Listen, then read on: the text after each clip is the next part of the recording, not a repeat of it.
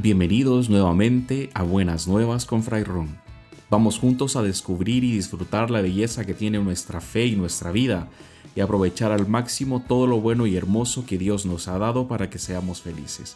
Así que súbanle el volumen, pónganse cómodos y acompáñenme en este viaje para disfrutar de la buena nueva que ha llegado a nuestras vidas.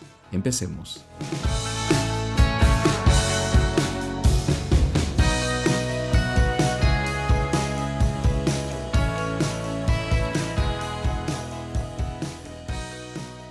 Hola hermanos, buen día, les saluda Fray Ron.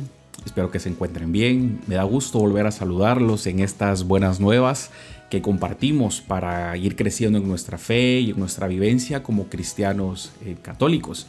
Espero que todos estén gozando de las bendiciones de Dios y que puedan sentir esa presencia que nunca nos abandona. En este episodio vamos a continuar meditando y profundizando en la oración del Padre Nuestro.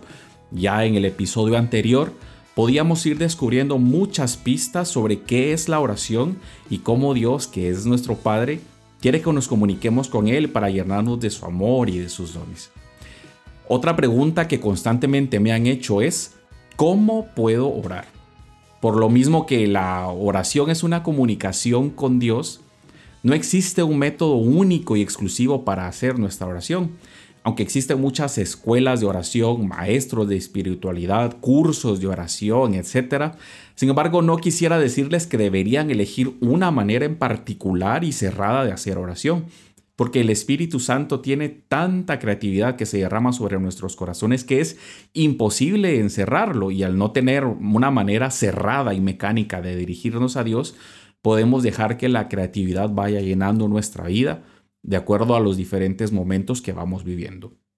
Lo que estamos compartiendo aquí en estas reflexiones del Padre Nuestro nos puede ayudar a la pregunta de cómo orar, porque la profundización en cada parte de esta oración que vamos haciendo nos permitirá irlo conociendo mejor e irlo aplicando a cada aspecto de nuestra vida por la profundidad de sentido que tiene. Tradicionalmente a esta oración se le atribuyen siete peticiones. Las primeras tres se dirigen a Dios como muestra de nuestra adoración, alabanza y culto a Él. Y las siguientes cuatro recogen todas las necesidades que nosotros como seres humanos tenemos aquí en nuestra vida en la tierra y que vamos poniendo en sus manos confiando en su providencia divina. La primera de estas peticiones que hacemos es, santificado sea tu nombre. Y nos pueden surgir algunas preguntas tales como, ¿qué es santificar? ¿Y cuál es el nombre de Dios? Para ir comprendiendo un poco a poco esto, en la Biblia se nos relata que en el encuentro de Moisés con Dios, en el episodio de la zarza ardiente, cuando Dios envía a Moisés a liberar a su pueblo de la esclavitud de Egipto, Moisés le pregunta cuál era su nombre para poder comunicarlo al faraón y a su pueblo.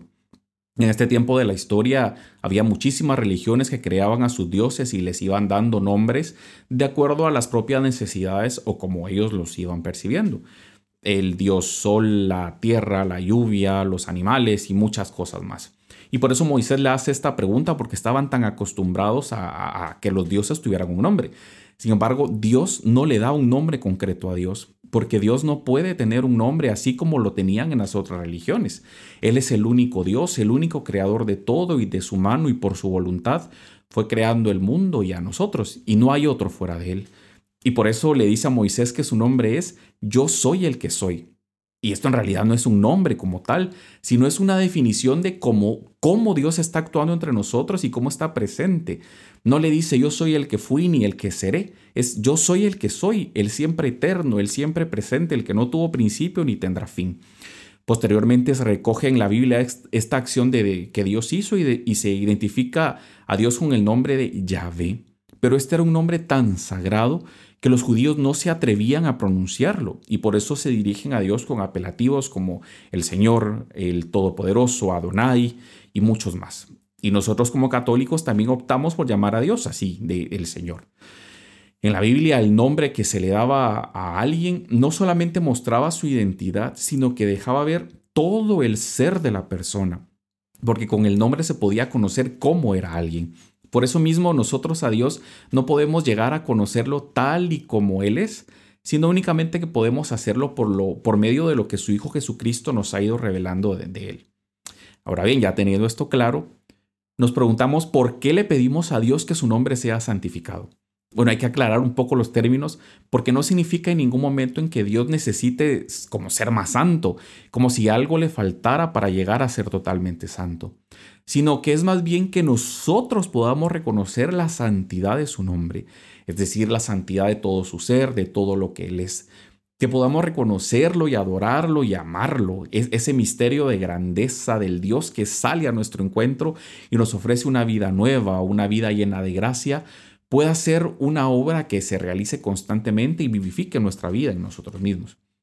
Entonces, cuando pedimos que su nombre sea santificado, lo que estamos pidiendo es que Dios nos conceda que estando en contacto con el misterio que su Espíritu nos revela, podamos ir haciendo una realidad del plan que Él tiene trazado para nosotros. Ese plan que Jesús nos vino a mostrar y que como católicos nosotros nos comprometemos por hacer una realidad ya aquí, en el ahora y en nuestra vida.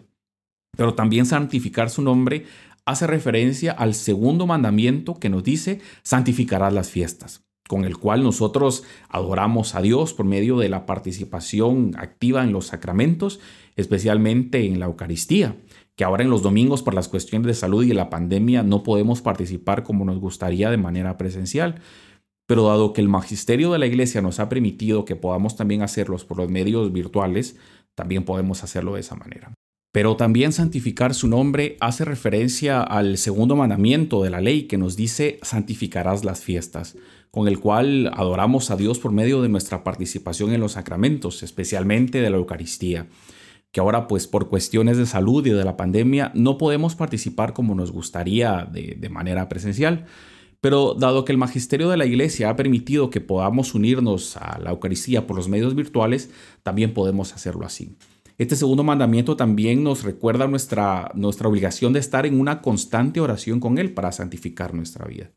En resumen, santificar el nombre de Dios es rendirle el culto que Él merece como creador nuestro.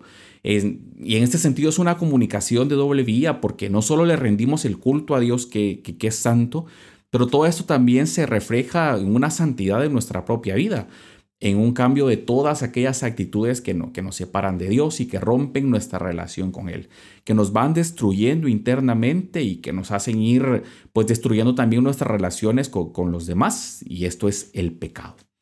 Eh, la santidad entonces es estar en una unión total con Dios y es que en realidad todos estamos llamados a ser santos, lo cual es posible. Lo que pasa es que muchas veces no queremos ser santos. Y para ser santos no pensemos únicamente en todos estos hombres y mujeres que tenemos en, las iglesias o en nuestras casas y a quienes les pedimos por su intercesión. San Martín de Porres, San Antonio de Padua, la Madre Teresa de Calcuta, Santa Rosa y todos los santos que lo que hacen es darnos un ejemplo de entrega total de amor hasta el extremo. Y esa entrega que tú también puedes hacer. Y que es muy frecuente escuchar que muchísima gente dice, ay no, pero eso de, ser santo no es para mí, porque yo he cometido tantos pecados que eso de ser santo, pues no, es únicamente para la gente que vive en la iglesia. Y esto es, una excusa sin sentido en realidad porque todos estamos llamados a tener un cambio de vida y es que la santidad está al alcance de nuestra mano. Lo que se nos exige únicamente es un compromiso de un cambio en nuestra vida. Y es justamente eso lo que les propongo este ejercicio para esta semana. Cuando recen el Padre Nuestro y lleguen a la parte de santificado sea tu nombre, piensen en una actitud de pecado que puedan estar cometiendo y pídanle a Dios la fuerza para irlo superando e ir tomando un propósito firme de cambiar todo aquello que nos aleje de Dios y de los hermanos, para así estar dando cada vez más pasos en el camino de la santidad. Voy terminando con la misma pregunta del inicio. ¿Cómo podemos orar? Pues bien, podemos orar abriendo la puerta de nuestra vida a la gracia y a la santidad de Dios, estando en una comunicación con Él y dejándonos insertar en esa atmósfera de amor infinito, dejándonos envolver por su gracia y por su misericordia. En realidad, los más beneficiados de la, de la oración somos nosotros mismos, porque nos llenamos de Dios, nos llenamos de su santidad y dejamos que su Espíritu nos vaya transformando. Padre nuestro que estás en el cielo, santificado sea tu nombre se despide de ustedes su hermano Fray Ron y será hasta la próxima en que volvamos a encontrarnos, si Dios lo permite, para seguir compartiendo estas buenas nuevas que han llegado a nuestras vidas. Que Dios les bendiga y hasta la próxima.